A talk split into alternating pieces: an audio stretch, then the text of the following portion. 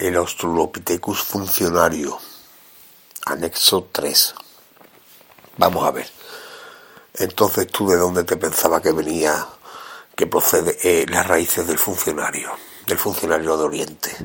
Eso, eso hay que estudiar el árbol genealógico del funcionario. ¿eh?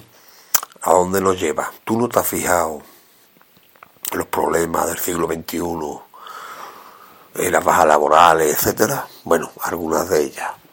¿De dónde procede? Vamos a ver, la lumbalgia, ¿no? La lumbalgia típica clásica del funcionario, la lumbalgia, la clásica, ¿no? La, la clásica ortodoxa tradicional, ¿no? Entonces, vamos a ver. Eh, la imagen, proyecta la imagen, proyección en tercera persona, proyecta la imagen eh, y piensa en esta frase.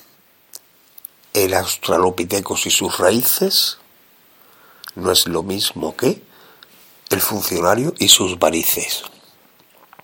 ¿Te queda la imagen clara o no te queda? Año cero antes de Cristo, menos, hay que retroceder, hay que irse para atrás, para las cavernas.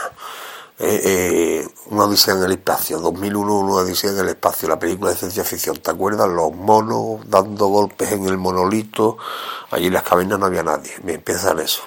Mm, fija la imagen, fíjatela. Ahora piensa en el Australopithecus de perfil y en la cadena de la evolución humana. ¿Te acuerdas de todas esas figuritas que están en muchas películas y muchos tareos, en muchos libros? En la cadena del garrote, el este, lo otro, y poco a poco se va levantando. Se va levantando hasta que se hace un ser bípedo, normal, ¿vale? Porque el hombre procede del mono, del mono funcionario no, del mono, del mono a cuatro patas. Y poco a poco, con el paso de los años, de los siglos, se va levantando, va cambiando la dentadura, el fuego, la rueda, le cambia la mandíbula, esto, lo otro, la evolución del ser humano. Y el Australopithecus va andando, caminando en esa línea imaginaria y se va levantando y se va de un cuadrúpedo a un bípedo. Proyectate de nuevo la imagen de, de, este señor, del Australopithecus, de perfil. Imagínatelo, ve la luz baja que tiene, ¿no? ve la lumbalgia, la forma. Bien, ¿tú qué te piensas que tiene el Australopithecus en la mano derecha? Que lo tiene ahí escondido, no se le ve, como que no quiere la cosa. ¿Qué te piensas tú que tiene el Australopithecus en la mano derecha? Chiquillo, el sello de entrada, ¿qué es lo que va a tener por sello de entrada? ¿No ha visto la lumbalgia que tiene, hijo? Pues ahí está la similitud y el símil de las raíces del Australopithecus con el funcionario Homo sapiens funcionario. De ahí viene la lumbalgia de funcionario, chiquillo.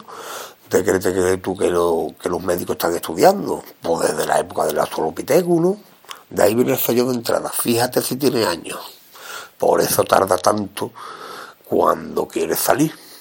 ¿eh? Desde el sello de entrada, desde salida, ¿cuántos, cuántos años pasan? Pues ahí tiene la respuesta. Eh, el tiempo es directamente proporcional a los viajes del Australopithecus ancestral.